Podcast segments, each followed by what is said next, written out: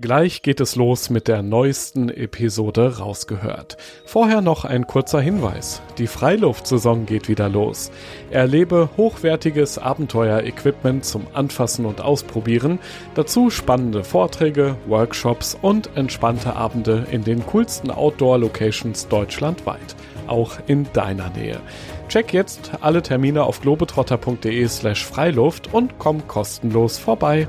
Rausgehört für uns ist die Herausforderung, dass wir die, die wir auf diesen Abenteuern sind, dass wir genau die auch zu Hause in diesem Komfortbereich eigentlich sind. Da hat man sich wirklich komplett neu erfinden müssen. Und das war für uns auch einfach der, das Besondere an dieser Reise, weil heutzutage ist alles schon entdeckt, alles findet man irgendwo, irgendwo gibt's irgendwo Rezensionen, nimm das Restaurant, geh italienisch essen und in der Mongolei weißt du nicht mehr, wie du von A nach B kommst, du findest keinen Fahrer, du hast gar nichts und das war einfach dieses riesige Abenteuer, was uns natürlich auch total begeistert hat und was im Nachhinein natürlich auch nach wie vor in uns schlägt irgendwo. Dass wir zu Hause trotzdem mal draußen schlafen, dass wir trotzdem ähm, lange wandern gehen, wenn es regnet oder wenn es kalt ist. Und ja, dass wir halt äh, zu Hause nicht weicher sind als auf diesen Abenteuern.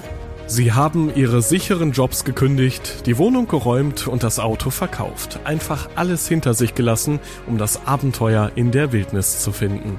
Franzi und Felix sind 400 Kilometer durchs Nirgendwo im Westen der Mongolei gewandert. Eine Route quasi ohne Möglichkeit der Rückkehr oder Aufgabe. Fünf extreme Wochen, die das junge Paar aus Bayern nie wieder vergessen wird. Ich möchte von den beiden wissen, wie hoch schlägt das Herz bei zufälligen Begegnungen mit Nomaden im am dünnsten besiedelten Land der Welt? Wie lebt es sich im Zelt und mit Astronautennahrung? Wie findet man den Weg ohne moderne Landkarten und vor allem, was macht es mit der Liebe, wenn ihr rund um die Uhr zusammen und vor allem aufeinander angewiesen seid? Rausgehört Ich bin Joris, Reisereporter bei Globetrotter und treffe in diesem Podcast beeindruckende Menschen, die das Abenteuer in der Natur suchen, die eine ganz besondere Geschichte haben, von denen wir lernen können und die Lust aufs Reisen machen, auf das draußen erleben. So, wir sind hier in Rosenheim am Bahnhof verabredet. Hier holen mich die beiden dann ab mit ihrem frisch umgebauten VW Bulli. So, hier aus dem Haupteingang raus, dann links. Ach, guck da hinten. Da, da sehe ich sie schon in ihrem knallroten Bulli. Er gibt übrigens auch viele Bilder online auf dem Instagram-Kanal der beiden. Ins Nirgendwo, bitte, heißt der, wenn ihr mal reinklicken wollt. Der Bulli, der hat übrigens auch einen Namen, habe ich da schon gelesen, der heißt Willi. Ist top ausgebaut von innen, also so ein Bett zum Ausklappen gibt's da, eine kleine Kochecke, einen beweglichen Tisch und ganz viele Schubladen für Lebensmittel. Echt cooles Umbauprojekt, Respekt. So, mal sehen, wie die beiden so drauf sind. Die Franzi winkt auch schon. Ach guck, und der Felix sitzt hinterm Steuer. Ah, moin. Ich bin der Joris. Franzi. Hi. Joris. Auch am Start. Grüße dich. Moin. Freut mich. Wie ist es? Gut, Alles gut? ist es. Alles gut, alles super. Setz dich rein, wenn du möchtest. Ähm, Du darfst dir deinen Platz aussuchen. ja, ist doch perfekt da hinten. Ah ja, das ist ist auf geil. jeden Fall gemütlich. Dann hüpfe ich mal hier rein. So, geil. Gemütlich? Geht das so, ja, ne? Ja. Scheiße, ihr habt ja alles selber hier umgebaut. alles selber. Ihr seid doch verrückt, seid ihr. Wir, müssen, wir müssen verrückt sein, um sowas zu machen. Aber ich habe gesehen, ihr habt es auch bei Instagram und so begleitet, ne? Ja, ein bisschen. Also ähm, relativ schnell würde ich sagen, haben wir gemerkt, dass das alles gar nicht so einfach ist, wie es aussieht auf den Bildern. Ähm, es hat länger gedauert, als wir dachten. Es war schwieriger, als wir dachten.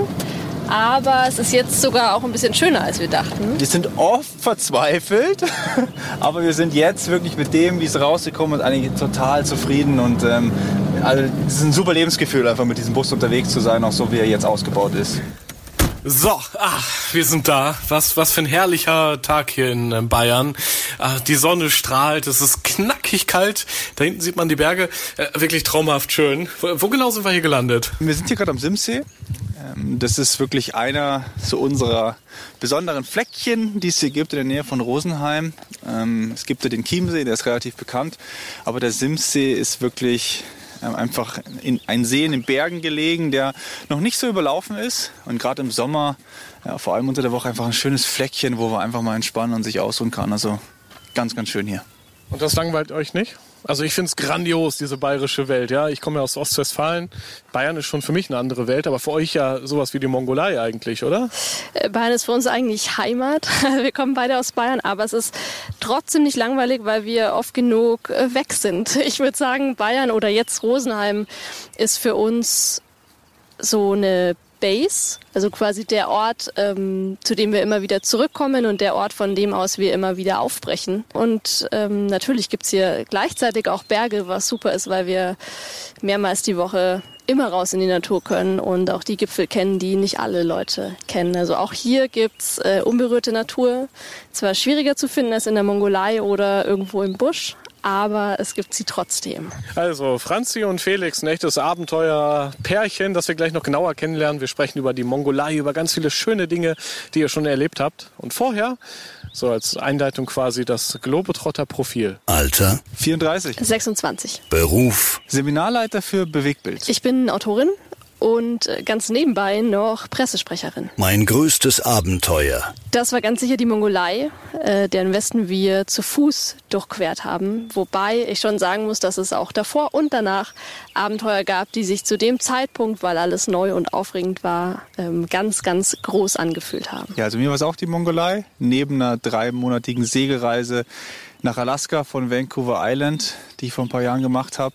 Aber die Mongolei, die ist noch mal ein Stückchen wilder gewesen. Der schönste Ort der Welt. Der schönste Ort für mich ist die Bäreninsel. Ähm, die ist in Alaska und die habe ich bei meiner Segelfahrt, wo ich drei Monate unterwegs war, dort ähm, gefunden.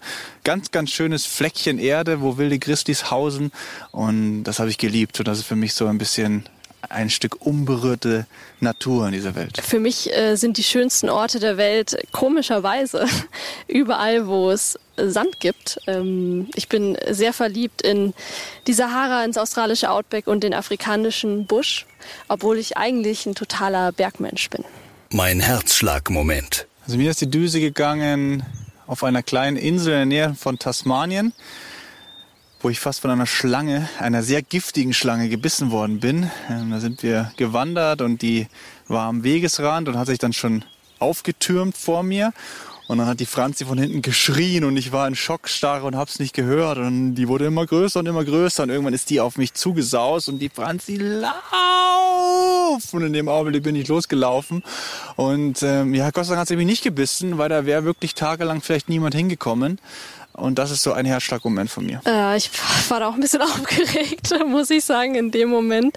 Vor allem, weil ich dann irgendwie acht Stunden lang durch den Busch hätte laufen müssen, um zum nächsten Ranger-Telefon zu gehen.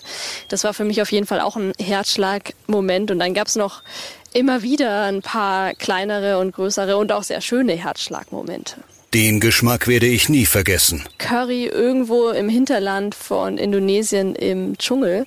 Das war bei Einheimischen, der war nämlich so scharf, wirklich so scharf, dass ich ähm, fast mit Puls 200 rückwärts von der Bank gekippt wäre und schon einen hochroten Kopf hatte. Und sogar Felix neben mir nicht mehr gelacht hat, sondern sich Sorgen gemacht hat.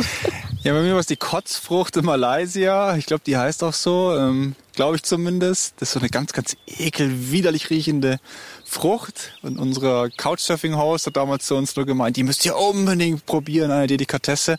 Und ich habe die schon gerochen und er hat gemeint, die riecht nicht gut, da wenn ihr reinbeißt, schmeckt die richtig lecker. Und ich habe da nicht so einen riesen Unterschied schmecken können. Musste dann erstmal kurz würgen. Und ähm, das war wirklich einer der schlimmsten Momente, wo ich was zum Essen hatte. Neben ganz, ganz vielen anderen, an die ich zurückdenke. Mein persönliches Lieblingstool. Ähm, ganz klar der Leatherman, also quasi ein sehr stabiles, größeres Taschenmesser, mit dem wir schon äh, Splitter aus Fersen operiert haben, Dosen geöffnet haben, Feuer gemacht haben und Zeltstangen repariert haben. Es gibt quasi nichts, wo er uns jemals im Stich gelassen hat. Ja, das zweite wichtige Tool ist ähm, GPS-Gerät, weil wir uns einfach damit jederzeit zurechtfinden, wo wir sind. Wir haben es lange nicht gebraucht, aber GPS-Gerät ist echt hilfreich, vor allem in den Bergen. Rausgehört. Plant ihr eigentlich schon euer nächstes Abenteuer? Und wenn ja, welche Rolle spielt der Bus? Wahrscheinlich spielt er eine große, nämlich eine rollende Rolle, oder? Genau, wir haben uns fürs nächste Jahr vorgenommen, dass wir ähm, mal die Wildnis vor der Haustür erkunden wollen, wenn wir schon den Bus haben.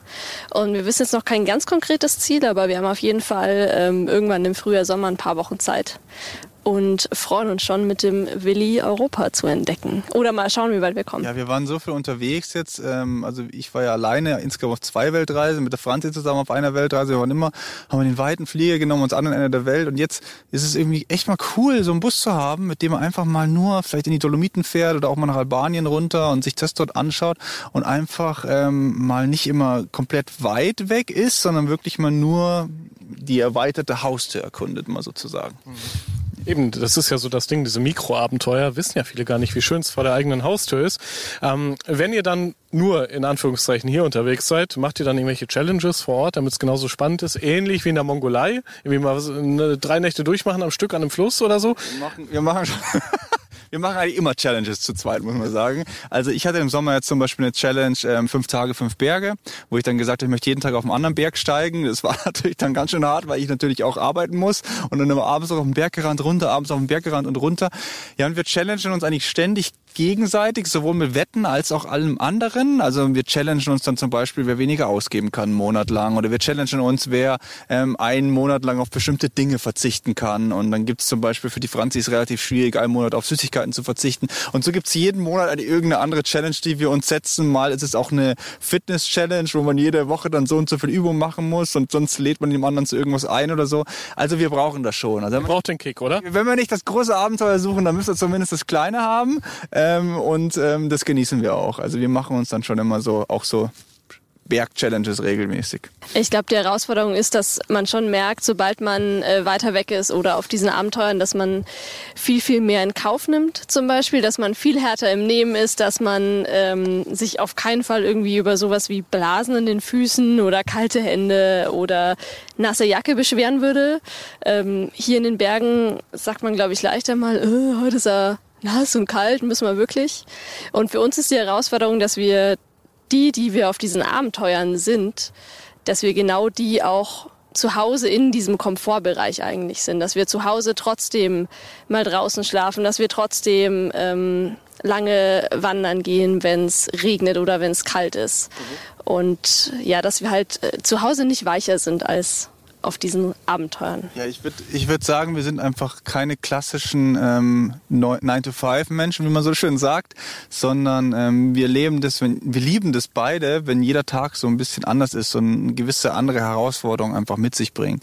Also es kann einfach mal auch sein, dass man einfach mal abends noch sagt, hey komm, lass mal noch schnell zu dem See fahren und dann das und das machen und irgendwas unternehmen oder so. Aber einfach jeden Tag so zu leben, dass man dann wirklich auch merkt, okay, ähm, das Leben ist einfach ein Abenteuer und es geht rauf und runter und ähm, es ist auch mal schön, wenn es runter geht, aber es ist auch schön, wenn es rauf geht und so dieser Wechsel, der macht es, glaube ich, für uns aus. Auch wenn wir manchmal dann selber sagen, oh Gott, hey, muss das jetzt schon wieder sein?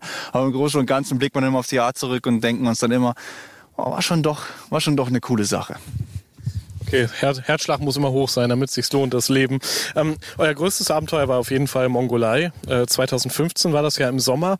Und äh, die, die Vorbereitung, die ist schon deutlich früher losgegangen, natürlich. Und losgegangen im wahrsten Sinne des Wortes, denn ihr seid mit so einem äh, Gewaltmarsch an der Isar gestartet, um euch selbst mal so abzuchecken, ob das alles klar geht.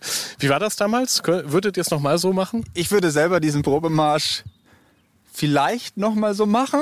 Ich würde den auf keinen Fall. Eigentlich hat er euch abgeschreckt, oder? Also ich möchte dazu sagen, ich würde einen Probemarsch noch mal machen, aber nicht so, wie wir ihn gemacht haben vielleicht. Also wir haben einfach damals uns gedacht, ja okay, wir probieren das jetzt mal aus, haben unseren Rucksack proppe vollgepackt, sind wie die Käfer losgelaufen und ähm, haben eigentlich wirklich festgestellt, dass so ein Tagesziel von 35, 40 Kilometern, was wir uns also vorgenommen haben, dass das so am Anfang auch nicht so wirklich realistisch war und dass wir dann relativ schnell gemerkt haben, okay, wir müssen das etwas relativieren und ähm, bei unserem Probemarsch damals, den wir gemacht haben, ist wirklich alles schief gelaufen. Also wir haben wirklich ähm, in einer Flughafenschneise übernachtet, haben keinen Platz zum Schlafen gefunden, haben dann in so einem Moorgebiet geschlafen, wo die ganzen Nacktschnecken über unser Zelt gelaufen sind. Die Franzi hat Magen-Darm bekommen, der ging's total mies die ganze Nacht. Unser Kocher hat nicht funktioniert, weil die Nadel kaputt war. Ähm, und, und, und. Und wir hatten, wir haben uns danach gedacht, okay, Mongolei? Ob das dann einfacher wird. Und ich war dann so in so einer jetzt erst Rechtsstimmung und bei dir war es eigentlich so ein bisschen anders da, gell? Boah, ich hatte, ich hatte gar keinen oder? Bock mehr. Ja, ja, ja. Das wusste der Felix damals aber nicht. Ähm, Ich war da eher in so einer Phase, wo ich auch, äh, weil es ja auch genauso, mindestens genauso sein Traum war, dem wollte ich natürlich nicht im Weg stehen. Ich wollte jetzt auch nicht das Weichei sein und sagen, oh, wenn es jetzt hier schon schief gegangen ist, wie sollen wir das nur schaffen? Sondern ich habe schon versucht, mich vor dem Felix durchzubeißen. Ähm, ich glaube, wie sehr mich das abgeschreckt hat, hast du erst hinterher gelesen, als ich das Buch drüber geschrieben habe. Ja, ich wusste da wirklich nichts davon. Und dann auf einmal lese ich dieses Buch und die Franzi, willst du das Kapitel mal lesen? Und ich schaue es mir so an und lese das Kapitel mal so durch und denke mir so, wow, klopft dann so bei ihr am Zimmer und sagt, boah, ging's dir wirklich so? Da war es wirklich kurz davor zu sagen, lieber vielleicht doch nicht. Und dann haben wir darüber geredet und ich war total irritiert. Ich hätte das auch nie für möglich gehalten, dass es so ist, aber es scheint sie schon doch mehr abgestreckt haben. Bei mir entsteht dann eher so ein, okay, jetzt erst recht, jetzt gehst du, also, weißt du, so dieses, oh, jetzt, jetzt, jetzt möchte ich es wirklich wissen, so. Aber ehrlich, hättet ihr noch abbrechen können? Nee, oder? Das wäre auch uncool gewesen. Einmal Freunden gegenüber, Familie gegenüber. Ihr habt ja überall euch schon verabschiedet. Also ich hätte auch gar nicht abbrechen können wegen mir selbst schon. Ich kann sowas nicht mehr abbrechen. Ich muss es dann noch machen. Ich muss das dann noch durchsetzen. Und ähm, wir hätten es auch nicht gemacht. Wir sind schon beide, die, wenn sie sich was vornehmen, das auch dann durchziehen und uns dann nicht davon abbringen lassen. Aber die Franzi war schon, war schon so, glaube ich, eher in so einer Gemutstimmung, wo sie gesagt haben, okay, das wird schon schwieriger als gedacht. Äh, Ich glaube, abbrechen, wenn man unbedingt will, kann man es ja immer. Im Prinzip äh, musst du ja nur sozusagen äh, diesen Flug nicht antreten und schon bleibst du zu Hause. Aber wir hätten es vor allem uns selbst gegenüber nicht abbrechen können, weil diese Reise war ja irgendwie alles, was zu dem Zeitpunkt eine Rolle gespielt hat. Also irgendwie das größte Projekt und der einzige Fokus. Und es hat sich alles um dieses Abenteuer gedreht. Und sowas nimmt man sich ja dann nicht weg. Es war ja auch ein Traum. Vor allem, ihr habt extrem viel Arbeit ja auch in die Vorbereitung gesteckt. Ich habe das schon recherchiert. Also Mongolei so, ja, äh, vier, viermal so, so groß, glaube ich, wie, wie Deutschland ungefähr. Ähm, aber es gibt ja kein Google Maps, wie wir es kennen. Wir können da nicht irgendwo reinzoomen an so einen Fluss ran. Äh, und ihr habt, glaube ich, alte Militärkarten irgendwo aus so einem russischen Archiv oder so noch bekommen. Aber sonst nix. Und ihr seid trotzdem hin. Ja, wir haben, wir haben wirklich lange da gesucht und du hast es ja gerade angesprochen, wir haben dann wirklich auch auf Google Maps geschaut und man muss sich das so vorstellen, man sieht dann immer, man, man wollte ja an einem Fluss laufen, wo auch dann Wasser ist, was man trinken konnte und man sieht dann immer ein Bild vom Fluss, dann irgendein Bild aus so einem ganz anderen Land, aus Kirgisistan, wo da so ein Pferd auf einmal dasteht bei Google. Hä? Dann versucht man es so wie ein Puzzle, das zusammenzubringen und dann auf einmal Kilometer kein einziges Foto. Und dann irgendwann wieder ein Bild vom Floß und du weißt nicht, was dazwischen ist und gar nicht. Und da haben wir uns dann überlegt, ja gut, dann lass uns mal alte russische Militärkarten nehmen. Ähm, die sind natürlich auch, da haben wir erstmal Wochen gebraucht, um uns überhaupt mal auszukennen. Da sind dann irgendwelche Buchstaben drin, wo man überhaupt keine Ahnung hat, was das eigentlich bedeutet. Und wir haben wirklich auch die Zeichen, so kleine Jurten sind dann da eingezeichnet auf diesen Karten und du wirst da total kirre und schaust dir das an. Aber irgendwann kommst du mit diesen Karten dann tatsächlich zurecht. Wie mit allem im Leben. Irgendwie kommt man da doch zurecht. Und wir waren ja auch gleichzeitig auch total froh, weil diese Karten ja das Einzige waren, was uns irgendwie diese Infos geliefert hat. Also es gab ja keine, keine Alternative. Und klar, die waren 100 Jahre alt und die Jurten, die da eingezeichnet waren, waren da halt äh, wahrscheinlich längst nicht mehr. Aber trotzdem war es das Einzige, was irgendwie so genau war, dass man eine Route damit planen konnte. Ich konnte dir auch nirgendwo anrufen. Man kann ja nicht einfach in der Mongolei anrufen und sagen, hier, äh, habt ihr Tourismustipps oder Nee, Reisetipps? das ne? ist ganz lustig. Also wir hatten damals wirklich noch so einen ganz, ganz alten Reiseführer von der Mongolei und da standen Dinge drin, wie zum Beispiel irgendein Guide, den man dort finden konnte und wir haben nur noch Ruinen gesehen von so einzelnen Steinen und also zu, zu dem wie- wo wir da waren, also 2015, ähm, das war so wirklich total unentdeckt, vor allem die Region, wo wir waren. Und da hat man sich wirklich komplett neu erfinden müssen. Und das war für uns auch einfach der, das Besondere an dieser Reise, weil heutzutage ist alles schon entdeckt, alles findet man irgendwo, irgendwo gibt's irgendwo Rezensionen, nimm das Restaurant, geh italienisch essen und in der Mongolei weißt du nicht mehr, wie du von A nach B kommst, du findest keinen Fahrer, du hast gar nichts und das war einfach dieses riesige Abenteuer, was uns natürlich auch total begeistert hat und was im Nachhinein natürlich auch nach wie vor in uns schlägt irgendwo. Ja, irgendwann ging es dann los. Wir können das ja mal so ein bisschen chronologisch angehen. Ihr seid ja, glaube ich, ab ähm, München geflogen, dann mit einem Zwischenstopp irgendwann angekommen. Ulaanbaatar ist ja, ja die, die Hauptstadt, das kennt man vielleicht noch von der Mongolei, ansonsten weiß man wenig drüber. Was war so der erste Eindruck, als ihr dort angekommen seid? Es war ja erstmal Metropole. Ihr wolltet ja aber dann doch in den Westen in die Natur rein. Erster Eindruck war, oh Gott, ist das voll hier. Also wie du sagst, ähm, Ulaanbaatar ist eine riesige Metropole. Man fährt auf einer Autobahn vom Flughafen ins Stadtzentrum, sieht ultra viel Industrie, total viele Autos, Hühnerkäfige, die auf Autos mitfahren, Pferde, die irgendwie am Straßenrand ähm, entweder selbst langlaufen oder lang geritten werden. Und dann kommt man da an und es ist halt riesig. Also ein Mix aus Russland und Asien vor 300 Jahren. Also eigentlich das Gegenteil von dem, was wir hier gerade sehen, nämlich wunderschöne bayerische Landschaft. Hier ist die Welt in Ordnung, da ist sie laut und stickig wahrscheinlich eher, ne? Genau, und Ulaanbaatar war für uns dann tatsächlich eher wie so ein Wartesaal. Wir mussten dann noch, ich glaube, ähm, drei, vier Tage warten, bis wir den Flug in den Westen nehmen konnten, in die Provinzhauptstadt Hoft. Und da hatte sogar ich wieder Lust. Also ich war dann auch wieder besserer Dinge und wir wollten es endlich wissen, ob wir es schaffen können. Wir wollten endlich wissen, ob die Pläne aufgehen und wir haben uns dann in Ulaanbaatar eher wie ja wie in so einem Wartesaal gefühlt, weil wir halt dachten, oh Gott, noch einen Tag, noch einen halben Tag, ah in drei Stunden geht endlich der Flug und dann geht's Abenteuer ja. wirklich los. Ja und dann seid ihr mitten in die Landschaft, mitten ins Nirgendwo, mit irgendeinem Fahrer, glaube ich, der, wo gar nicht so leicht war, den, den zu kriegen. Weil äh, vor Ort, wie fragt man da, ja, hier fährst mich ins Nirgendwo. Ihr habt dann einen gefunden, der hat euch irgendwo abgesetzt. Und da muss man sich vorstellen, das Auto verschwindet langsam und ihr seid zu zweit da, habt ein bisschen Gepäck. Was war so euer Gepäck überhaupt? Also hattet ihr schwer zu tragen? Ähm, wir hatten schon im Nachhinein, oder wir hatten sehr schwer zu tragen. Also wir hatten wirklich, ich hatte glaube ich mit Wasser immer so 24, 25 Kilo und die Franzi hatte mit Wasser ja so knapp unter 20. Und man fragt die, was nehmen die alles mit? und ähm, wir hatten gar nicht so viel dabei, aber es wiegt halt dann doch, wenn man es so sammelt. Und wir hatten natürlich ein Zelt, wir hatten dann Vorfeld, um falls es wirklich dann richtig schüttet, dass man sich dort auch aufhalten kann. Und wir haben einfach darauf geachtet, dass wir die wichtigsten Dinge einfach mitnehmen. Ich hatte zum Beispiel zwei Boxershorts dabei, zwei T-Shirts, ein Shirt, eine Jacke. Also wir haben sogar überlegt, unsere Zahnbürsten abzuschneiden, um Gewicht zu sparen. Wir hatten ein kleines Büchlein dabei, was wir uns dann geteilt haben. Wir hatten einen Haufen medizinisches Equipment dabei, also von Spritzen bis Hülsen bis Verbänden, Druckverbänden, Bundeswehr-Equipment, weil wir einfach nicht wussten, wenn wir dort irgendwas, wenn irgendwas mit uns passiert, dann hilft uns einfach keiner. Und dann waren wir einfach froh, wenn wir dort ins Krankenhaus zum Beispiel kommen, dass wir wenigstens sterile Spritzen dabei haben. Und solche Sachen, an sowas haben wir alles gedacht. Und das war schon enorm. Und als wir dann da eben ausgesetzt wurden und das Auto weggefahren ist, dann haben wir uns da angeschaut. Und man muss sich das so vorstellen, diese Grashelme sind dann so im Wind von links nach rechts haben die sich bewegt. Und wir haben uns angeschaut und haben nur gedacht, wow, Herzschlag so bis zum Hals. Jetzt geht's los. Da gibt's kein Zurück mehr. Okay, ähm, aber Franzi, ganz ehrlich, in dem Moment hast du nicht auch gedacht, fuck, was mache ich hier? Äh, was mache ich hier eigentlich, habe ich mir schon öfter mal gedacht, ehrlich gesagt. Nicht in dem Moment. In dem Moment war es wirklich so, also einerseits konnte man es nicht glauben und so eine Mischung aus größter Freiheit und größte Angst gleichzeitig. Also es war total schön, weil ich so ein Gefühl noch nie vorher hatte. Also dieses ausgesetzt werden und dieses, okay, wenn ich jetzt nicht laufe, dann ähm, bleibe ich halt hier, weil es holt mich ja niemand. Und das war eher eine riesen Vorfreude und ein riesen Kribbeln. Da habe ich mich nicht gefragt, was ich da mache, sondern es hat sich sehr, sehr richtig in dem Moment angefühlt. Ja, ihr seid ein paar Schritte gegangen, wahrscheinlich erstmal vorsichtig, erstmal reinkommen so und dann wurde es aber irgendwann ein längerer Marsch. Ihr hattet ja ein festes Ziel. Ihr wolltet eben ja den Westen durchqueren innerhalb von fünf Wochen. War, glaube ich, auch so der Plan. Am Ende hat es geklappt. Ähm, und ihr hattet euch, glaube ich, vorgenommen, immer aufs Bauchgefühl zu hören. Ganz ehrlich, wie lange hat das geklappt? Wie viele Tage oder Stunden?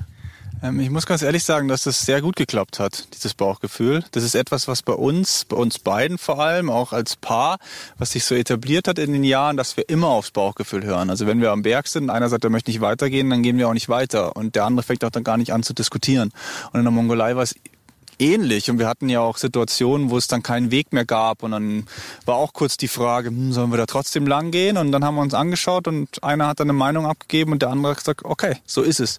Und ich muss sagen, also bis auf ganz, ganz wenige Ausnahmen in unserer Beziehung ist es wirklich so, dass wir eigentlich immer auf unser Bauchgefühl gehört haben und das auch immer funktioniert hat. Und man kann sich hinterher nichts vorwerfen. Wenn man sagt, das war das Bauchgefühl, dann, dann war es das und irgendeinen Grund wird es schon haben.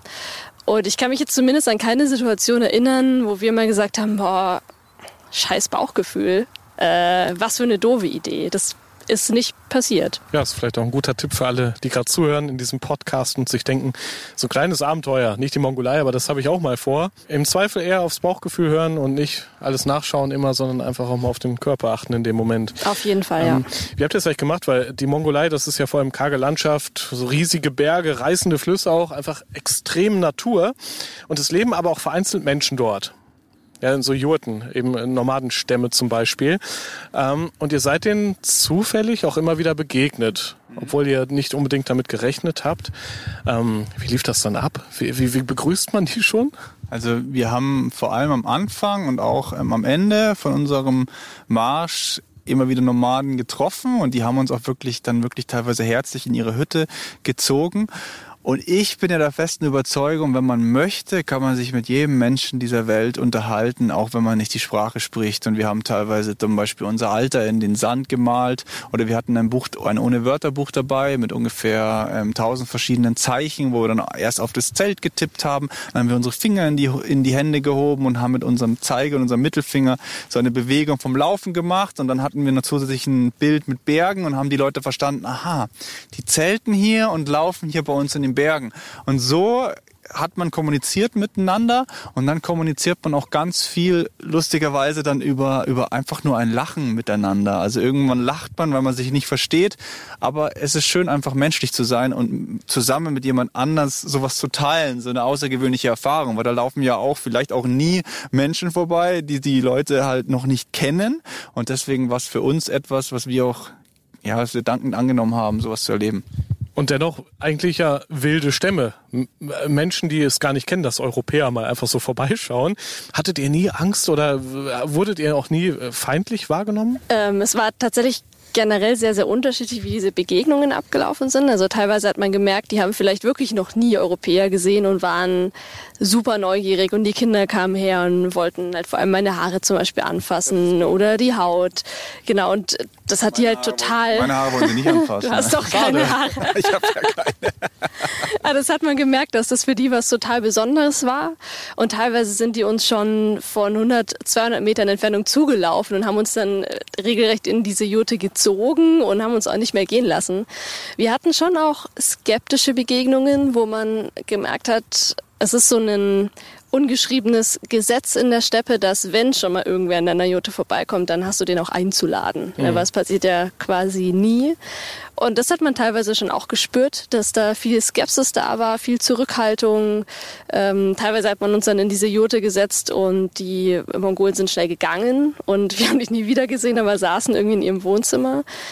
Es gab eine Begegnung, die ich so ein bisschen ja, schon ziemlich komisch fand, das war, ähm, als wir in der Provinzhauptstadt Hoft angekommen sind, eben gerade frisch aus Ulaanbaatar und wussten, am nächsten Tag geht's los, der Fahrer kommt, um uns auszusetzen. Wir haben unser Zelt für die Nacht am Ortsrand aufgeschlagen. Ähm, in der Ferne hat man halt diesen Ort gesehen und ein paar andere Jurten. Und Felix ist nochmal los, um Wasser zu holen. Und ich war allein in diesem Zelt, um es halt für die Nacht fertig zu machen. Schlafsack ausgerollt, ähm, Matten ausgerollt und so weiter. Und der Reißverschluss war zu wegen den Insekten. Und plötzlich höre ich, dass, dass sich eben Schritte nähern. Es war halt Sandboden. Man kriegt dann irgendwie schon mit, wenn es raschelt. Ähm, ich höre, dass sich was nähert. Ich sehe die Schatten im Zelt und denke mir erstmal nichts. Ähm, und plötzlich geht der Reißverschluss auf. Vom Vorzelt erst. Ich höre das. Äh, da ist mir, glaube ich, schon das Herz in die Hose gerutscht und dann geht auch der zweite Reißverschluss auf. Und Felix, du warst immer noch weg in dem Moment, ne? Ja, ich war gar nicht da. Ich habe das auch erst viel später so wirklich dann so wahrgenommen. Die Franzi hat mir das dann irgendwie so erzählt an dem Tag. Aber ich habe das da irgendwie, ich war so in meinem Kopf, habe ich so drauf fixiert, dass wir da loslaufen und ich habe das gar nicht so wahrgenommen und dann habe ich das Buch nochmal nachgelesen später und ich so, okay, das war echt ganz schön krass. also es war dann auch so ein, so ein Schockmoment danach für mich. Erzähl mal weiter, was ist dann passiert? Ja, ich saß eben dann, ich bin in diesem Zelt gehockt, ne, und dieser einzige Fluchtweg, sozusagen, dieser einzige Ausweg aus diesen äh, drei Quadratmetern, äh, war belegt, nämlich von einer Gruppe Männer. Und der Reißverschluss ging auf. Mich haben da so ein paar mongolische ähm, Gesichter angeglotzt. Ich habe wahrscheinlich zurückgeglotzt. Ähm, und in dem Moment war ich schon sehr überrascht und auch kurz panisch, weil ich dachte, oh Gott, was ähm, machen die hier? Was wollen die von mir? Und ich konnte ja nicht weg. Ich war ja in meinem Zelt gefangen sozusagen. Und es hat sich dann irgendwie innerhalb von Sekunden abgespielt, dass ich äh, kurzschlussmäßig nach vorn gekrabbelt bin, weil ich konnte, ich konnte nur nach vorne auf sie zu. Und die sind dann irgendwie, waren auch überrascht, dass ich überhaupt da war, sind zurückgestolpert. Und als ich aus dem Zelt draußen war, habe ich gesehen, es waren irgendwie fünf, sechs Männer, die haben mich fassungslos angeschaut. Ähm, also die hatten gar nicht Böses im Sinn unbedingt, sondern waren vielleicht auch einfach nicht. überrascht, oder? Genau, ich glaube ja. nicht. Ich ähm, glaube im Nachhinein, weil ich habe dann, ich habe durchgeatmet. Als ich dann im Freien war, äh, ging es auch schon wieder besser. Ähm, saß dann auch mit denen am Boden, habe unsere Karten rausgeholt, gezeigt, wo wir langlaufen wollen und so weiter. Und im Nachhinein glaube ich einfach, dass die uns beobachtet hatten oder gesehen haben, dass der Felix weggegangen ist und wahrscheinlich dachten, da ist niemand mehr. Und dann wollten die vielleicht einfach nur gucken, was, was ist das für ein Zelt, was, wie sieht's denn da aus, äh, was machen die denn da und haben vielleicht einfach auch nicht damit gerechnet, dass ich da noch drin sitze. Ist nochmal gut gegangen. Ich, ich glaube auch, die größte Gefahr an sich war ja eigentlich, dass, dass ihr euch mal fair plant, fair kalkuliert. Tagelang musstet ihr ja äh, das Essen so aufteilen, dass es irgendwie hinkommt, auch die Getränke, das Wasser in dem Moment. Und die Natur ist auch äh, in jedem Fall, an jedem Tag immer wieder ein großes Abenteuer. Ja, ich glaube, sowas kann man auch nicht planen. Also ich bin gerade so, was Zahlen angeht, auch wenn man das gar nicht so denkt, so eigentlich bin ich ja schon eher so ein Outdoor-Mensch, aber ich bin wirklich so sehr, sehr akribisch, was so Zahlen angeht. Und ich kann mir auch dann genau merken, wie viel wir mitnehmen, wie viel Gramm wir mitnehmen. Ich kann auch Währung innerhalb von Sekunden umrechnen mit irgendeiner Formel, wo die Franzi mich dann immer anschaut, was, mal zwei, 30 Prozent, wie machst du das? Und ähm, das hatte ich genau für die Mongolei geplant, aber du bist, du steckst einfach nicht drin und jeden Tag passiert irgendwas, was irgendwie komplett anders ist, als wie du es erwartet hast und wir sind teilweise dann lang gelaufen und haben eigentlich einen ganz normalen Weg erwartet und mussten dann auf einmal aber sieben Flüsse durchqueren. Also wir wussten schon, dass da Flüsse in der Nähe sind, aber wir mussten dann Gletscherflüsse durchqueren, standen bis zur Hüfte im Wasser mit unseren Rucksäcken. Manchmal hatten wir wirklich Angst, dass uns dann die Strömung irgendwie wegtreibt und solche Sachen. Und das sind so Dinge, die nimmst du mit und ähm, jetzt im Nachhinein redet man so ganz locker und entspannt drüber, aber in dem Moment sind es auch schon Extremsituationen. Und ähm, ich merke immer noch, auch jetzt vier Jahre nach der Reise fast, und wir haben ja einige extreme Reisen seitdem auch gemacht, aber da denken wir immer noch oft drüber nach. Und ich sitze manchmal so im Zug und dann, dann blitzt irgendwie so irgendwas vorbei und ich denke wieder an diese Mongolei und denke, wie ich diesen Fluss durchquert habe. Und man sieht das Leben nach so einer Reise und das finde ich ganz wichtig auch irgendwie mitzugeben. Man sieht das Leben nach so einer Reise auch ein bisschen anders. Und man merkt und man weiß, dass das alles möglich ist, wenn man es irgendwie nur möchte, weil da haben wir uns auch irgendwie durchgekämpft. Und das war ganz schön irre teilweise. Ähm, nur noch mal zur Erinnerung, ihr seid ja fünf Wochen am Stück unterwegs gewesen, im Nirgendwo in der Mongolei halt. Ähm, ja, bisschen, bisschen Trinkwasser war dabei, Astronautennahrung auch, habe ich gelesen. Ähm, was habt ihr eigentlich am meisten vermisst? Essen wahrscheinlich. Würde ich jetzt recht schnell, sehr schnell vermissen. Das stimmt doch. Vor allem, weil wir, also der Felix hat auch da sehr gut kalkuliert, aber was wir vorher schwierig einkalkulieren konnten, ist, wie viel Hunger man tatsächlich hat, wenn man jeden Tag läuft. Und es wird ja mit jedem Tag, an dem man nicht ganz satt wird, immer noch mehr am nächsten Tag. Das heißt, am meisten habe ich tatsächlich ähm, ein gutes Essen vermisst oder überhaupt Essen. Ähm, und sonst ab und zu ein Kissen, weil wir eben keins dabei hatten. Deswegen haben wir daraus auch gelernt. Und wenn dir eh schon alles äh, wehtut und du am Rücken irgendwie blaue Flecken hast oder äh, verkrampfte Muskel und an der Hüfte und am Knie auch, dann wäre irgendwie ist ganz nett ab und zu, wenn der Nacken wenigstens einigermaßen bequem liegen würde. Ich habe lustigerweise, wenn ich jetzt im Nachhinein so drüber nachdenke, ähm, natürlich hat man das Essen vermisst und man hat vielleicht auch mal ein bequemes Bett vermisst. Aber eigentlich war ich da in dieser Zeit so glücklich wie dann auch lange nicht mehr, weil ich finde, wir leben so im Überfluss und wir haben so viele Dinge jeden Tag, mit denen wir uns irgendwie auseinandersetzen und ähm, E-Mails und Smartphones und, und WhatsApp und weiß der Geier was. Und dieser, diese, diese, diese komplette Überfracht an Informationen, dann fällt es uns so unglaublich schwer, mal nichts zu tun. Und jeder kennt es bestimmt, der ist zu Hause an einem Sonntagnachmittag und man hat nichts zu tun. Und man fragt sich, was mache ich heute eigentlich? Und, und wo, und, und ist dann irgendwie noch dreimal auf WhatsApp. Und dort war es wirklich so, man hat echt gelernt, es hat auch eine Zeit gedauert, aber so nach einer Woche, zehn Tagen hat man echt gelernt, so wirklich im Jetzt zu leben und wirklich dort zu sein und einfach nur die Natur zu riechen, Vögel sich anzuschauen, sich die Sonne am Horizont, ähm, dieses, dieses Wunder der Natur quasi sich ähm, anzuschauen und das war wirklich ganz besonders im Nachhinein und das ist etwas, was ich da vor allem gelernt habe ein bisschen und wo ich auch im Nachhinein mal froh war, einfach mal nicht so viel zu haben. Ähm, Thema Essen nochmal. Ähm, ich habe ja auch Rüdiger Neberg schon interviewt hier im Podcast. Er musste bei den Yanomami-Indianern ähm, Bananensuppe mit zerstampften Menschenknochen essen. Ist so ein Ritual da vor Ort, ja. Ähm, so ein bisschen so ähnlich hat es euch ja auch erwischt. Ja? Wir haben jetzt keine Nomaden gegessen. Zumindest oh nicht, dass wir wussten. Ja, wir wissen, ja, was nicht. da alles drin ja. war.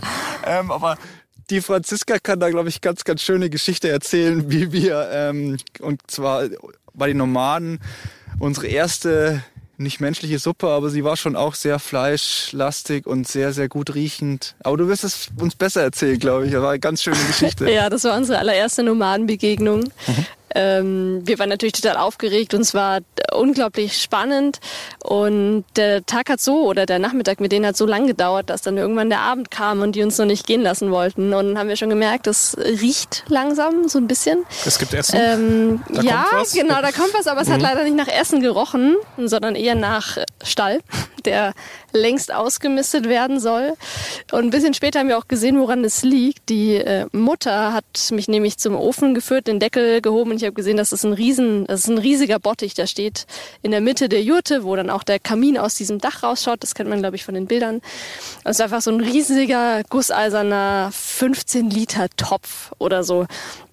Und der war voll mit Wasser und das Einzige, was da sonst noch drin war, war eben ein verkleinertes Schaf, muss man oh. so sagen. Und zwar nicht Schafsfleisch, sondern halt das ganze Tier mit allem, was da so dran ist. Also da waren Sehnen drin, da waren Knochen drin, da war, ähm, ich glaube, Ohren waren noch drin, nicht der ganze Schädel. Äh, ich habe das ja nicht gesehen in dem Moment, muss man dazu sagen. Der Felix saß ähm, mit dem Familienoberhaupt auf dem Boden und hat äh, Sachen in den Sand gemalt. Genau. In dem Moment eindeutig cooler, ne? Ja, war cooler. Aber im Nachhinein war es uncooler, weil ich habe das ja nie gesehen, was ich da essen muss und die Franzi hat wenigstens vorher sehen können. Das ist ja eine große Ehre dort. Das haben die vielleicht sogar euch zu ja. Ehren dann dazu bereitet. Das schöne Schaf, ja, eine große Ehre. Wie bleibt man dann cool, Pokerface-mäßig? Ja, große Ehre, ähm, super schön, vor allem in dem Moment, wo du dann diesen Teller mit Fett in den Schoß gestellt bekommst. Da ist auch keine Beilage dabei, ne? das ist nicht gewürzt, das ist einfach nur gekochtes Tier eben mit allem, was da so dranhängt. Ähm, ich glaube, in dem Moment ist uns wahrscheinlich das Pokerface entglitten, vor allem, weil ich ja noch den Schwanz bekommen habe und äh, der ist das allerfettigste. Und die größte Delikatesse, wohlgemerkt. Und die ne? größte mhm. Delikatesse, genau für die, wohlgemerkt, nicht für uns. ja, äh. So lecker war es nämlich nicht. Ähm, und dann musste man einfach Augen zu und runter damit. Was will man auch machen? Ich meine, die waren zu, zu elft, ne? Die, die schauen dann alle an, die sind total gespannt und ja, äh, wie schmeckt's denn? Genau, Grinst die wollen das mal. wissen, die sind aufgeregt, mhm. die sind total stolz, dass sie uns das liefern konnten.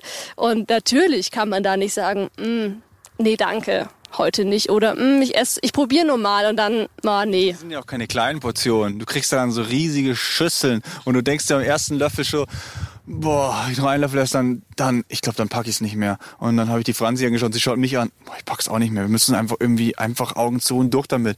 Aber du hast ja so eine riesige Schüssel vor dir und die wird dann nicht leer, wenn es nicht schmeckt. Und die geben noch mal nach wahrscheinlich, ne, weil es ja so gut schmeckt. Ja, wir haben den Nachschlag irgendwie abwehren konnten, weil wir haben dann gesagt, oh, wir, wir sind so satt und alles. Das haben wir nicht so ganz verstanden. Wir sind dann auch am nächsten Morgen vor dem Frühstück ganz schnell aufgebrochen. Wir mussten ganz schnell los auf einmal, weil die essen das ja, das kenne ich noch aus Indonesien, die essen ja in die, die Indonesien Indonesien essen zum Beispiel auch Fisch tagelang. Und dann gibt's dann am Frühstück und mittags und abends wieder Fisch. Und in der Mongolei ist es auch so, die essen auch diese Schaf tagelang. Und dann, ja, kannst dir ja schon vorstellen, wie wenn es am Abendessen schon so war, wird es zum Frühstück nicht irgendwie besser sein. Und ähm, wir Europäer haben ja eh Probleme, zum Frühstück sowas zu essen. Dann haben wir lieber nichts gegessen. Aber es ist cool, ist ja einer von vielen Momenten vielleicht auch, wo ihr euch überwunden habt, aber wo ihr im Nachhinein auch profitiert. Ich glaube, so geht es ja vielen Abenteurern. Man geht mal über eine Grenze, in dem Fall Schaf futtern mit sehr viel Fett und vielleicht noch Augen vorher. Ähm, und an anderen Stellen mal durch einen eiskalten Fluss warten, zitternd. Ja, ähm, das sind ja so Momente, die kann euch keiner nehmen und die haben euch wahrscheinlich auch stärker gemacht. Auf jeden Fall. Vor allem sind es Momente, die ich nie wieder missen will. Also auch dieses Schaf. In dem Moment war ich nicht froh, aber im Nachhinein bin ich natürlich froh, dass ich das erleben durfte und dass ich es gegessen habe. Und im Nachhinein bin ich auch froh, so blöd es klingt, dass ich in diesem Gletscherfluss stecken geblieben bin und nicht mehr weiter konnte, weil das natürlich alles, auch wenn es in dem Moment schwierig und nicht schön war, ähm, aber weil das natürlich alles Momente sind, die wahnsinnig lehrreich sind, wo man über sich hinauswächst, wo man viel über sich lernt und wo man sich wirklich viel, viel besser kennenlernt als, glaube ich, in einem ganzen Jahr, in dem ich nur zu Hause bleibe. Kannst du jetzt auch mehr ab mittlerweile? Schmerzen, Erkältungen? Ja, ich würde vor allem sagen, dass, also ich bin ja zum Beispiel auch selbstständig und mir hat das ganz, ganz viel bei meiner Selbstständigkeit auch geholfen. Weil jeder Selbstständige kennt es und man hat viele Tiefschläge, aber man ist auch mal dann wieder himmelhoch jauchzend und es ist so ein Auf und Ab. Und ich habe einfach durch die Mongolei oder in der Mongolei erkannt, dass einfach vieles möglich ist. Und auch wenn es einem richtig schlecht geht, irgendwie geht's immer weiter. Und das hat mir enorm viel Kraft gegeben, das aufzubauen, was ich jetzt mache. Und das hat mir sehr dabei geholfen auch, das so durchzuziehen. Und das ist auch der Mongolei zu verdanken. Und zwischenmenschlich, das wollen wir mal festhalten, ihr seid immer noch zusammen, auch so viele Jahre später. Also das Abenteuer hat euch nicht entzweit. ihr wart ja vorher ein Paar, noch gar nicht so lange zusammen. Danach wahrscheinlich deutlich enger nochmal zusammengerückt, auch als Paar. Oder was hat das mit der Liebe gemacht, so eine Abenteuerreise durch die Mongolei? Äh, mittlerweile sind wir sogar verheiratet, muss oh, man dazu sagen. Ja. Dankeschön. Wer hätte das gedacht damals?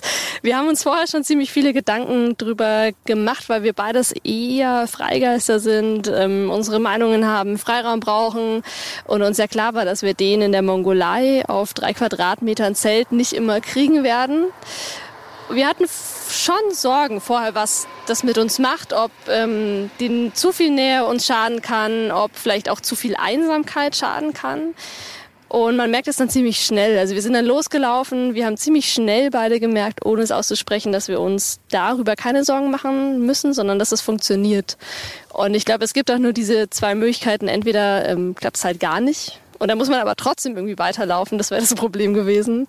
Oder man ist sich näher als je zuvor. Und ich glaube, wenn man sowas miteinander gemacht hat und auch die Reisen, die ja danach noch äh, kamen, das war ja nicht alles, dann kann nicht mehr viel passieren, was einen irgendwie aus der Bahn werfen kann. Vielleicht sollten das sogar mehr Paare mal machen, ne? Vor Oder auch nicht. Heirat, vor der Hochzeit. Ich glaube, das muss man sich ganz kurz überlegen vor. Also muss sich das gut überlegen, ob man sowas macht. Ähm, die Franzi hat es ja so gesagt. Entweder geht's gut oder es geht eben gar nicht gut. Ähm, wir haben uns auch gar nicht gestritten während dieser Zeit. Man mag es kaum glauben. Also wir sind jetzt schon Leute, die auch mal auf die Pauke hauen können, ja. Aber dort war Friede, Freude, Eierkuchen ähm, und das war auch schön. Und es ist auch gut so, weil du hast ja nur diesen einzigen Menschen dabei. Und wenn du dich mit dem verkrachst und der dann auch hinter dem Feld sich versteckt, ja, ist vielleicht nicht ganz so gut. Du hast auch keine Energie. Ne, du hast halt Sachen, wo ich hier wahrscheinlich zu dir sagen würde, oh Mensch, Felix, musste das jetzt sein? Fängst du da halt erst gar nicht an, irgendwie, weil, weil so viel wichtigere und so viel größere Sachen eine Rolle spielen als ähm, irgendwie so kleinen Kram, wo man hier im Alltag diskutieren kann, bis man umfällt passiert da nicht. Ja, und deswegen sind eigentlich solche Abenteuer, die ihr erlebt habt, vielleicht auch in kleinerer Form kann man es ja nachmachen, eigentlich viel wertvoller als so ein blöder Pauschalurlaub, zwei Wochen Malle und dann kommt man nach zwei Tagen schon nicht mehr zum Sprechen, weil man keine Themen mehr hat. Es ist doch viel, viel schöner, wenn man gemeinsam Dinge erlebt, auch in, ja, vielleicht mal in, in Gefahren gerät oder diese Highlights erlebt, wie zum Beispiel an einem Fluss hast du es in einem Buch beschrieben, wo, wo du einfach geweint hast vor Freude so ungefähr.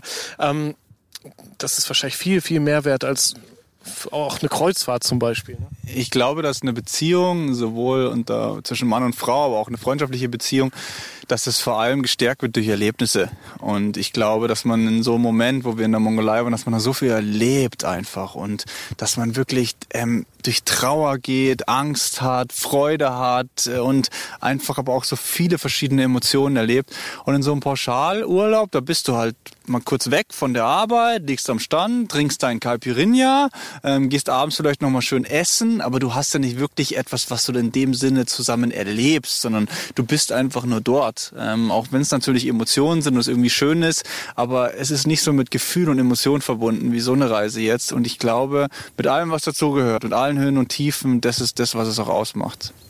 Wobei das natürlich auch eine Typsache ist.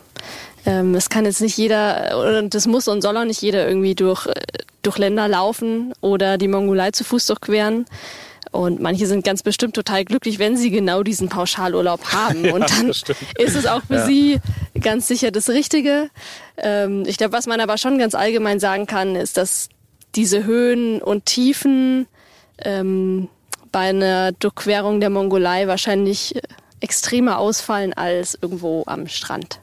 Vielleicht am Ende hast du noch ein paar kurze Tipps für andere Paare. Ihr wart ja in dem Moment auch ein normales Paar eigentlich, wie es ganz viele gibt, die ein Abenteuer erleben wollen.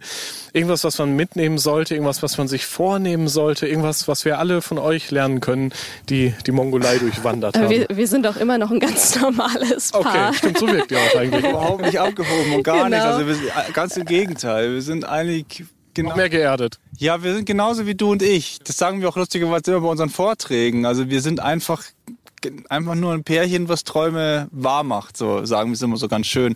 Und ähm, mein Tipp ist einfach auch kein großer Tipp, aber einfach einfach machen.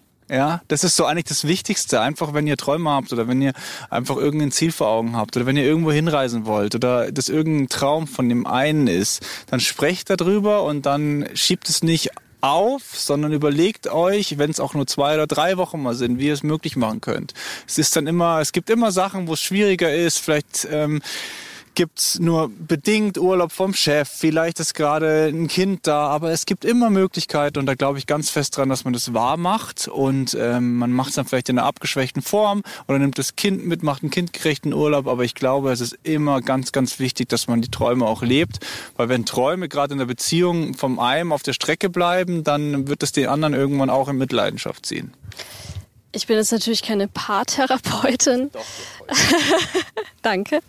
Aber was ich schon mit auf den Weg geben möchte, was uns vor allem total weitergeholfen hat, aber eher unterbewusst damals in der Zeit, ist, dass Respekt ganz, ganz viel ausmacht. Also respektiert euch gegenseitig und verurteilt nicht das war am Ende das, was, warum wir uns, glaube ich, dann auch tatsächlich nicht gestritten haben, warum ähm, wir uns so gut verstanden haben, ist, weil man wusste, okay, ich kann es jetzt nicht verstehen, mein Gott, was für eine komische Eigenart, warum muss das jetzt eigentlich sein? Aber statt dagegen anzureden oder das zu hinterfragen, was ich hier bestimmt eher machen würde, habe ich es halt einfach stehen gelassen, uns hingenommen, wie es ist und all diese komischen oder auch nicht komischen Eigenarten respektiert.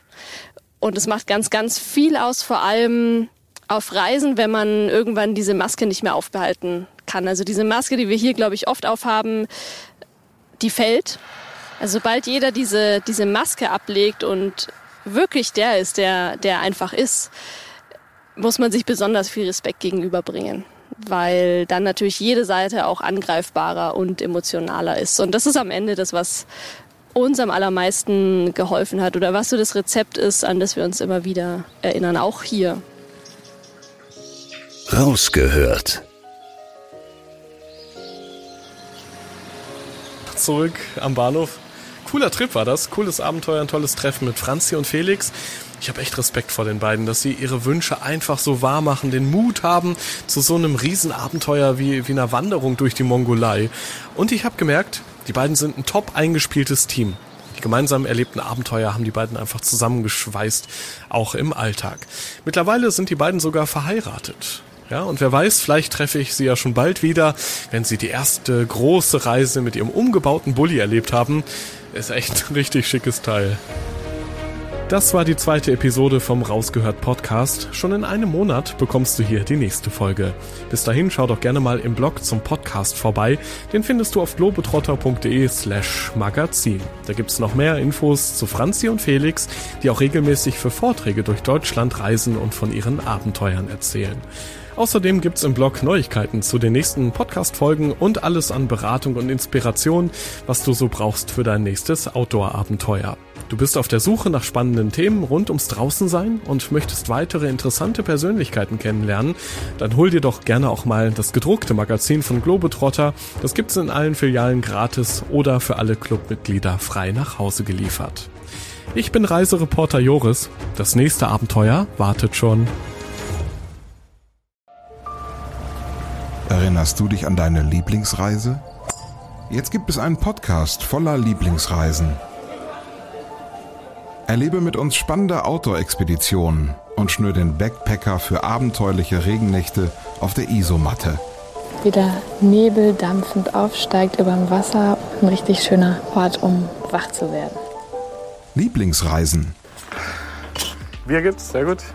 Und Brezen sehe ich da zum Beispiel auch. Mhm. Cheers. Dein neuer Reisepodcast. Man muss einfach runterfahren, man muss Denken ausschalten und Fühlen einschalten.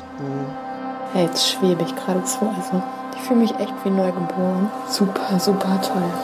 Mit uns erlebst du Mikroabenteuer und die weite Welt. So. Wow. Wir wollen ja nicht gleich den ganzen Laden leer essen. Ja, du siehst ja noch gar nicht, was es am Schluss kostet. Lieblingsreisen.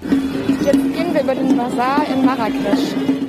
Jetzt entdecken, abonnieren und mitreisen. Lieblingsreisen gibt es überall für dich, wo es Podcasts gibt. Kommst du mit?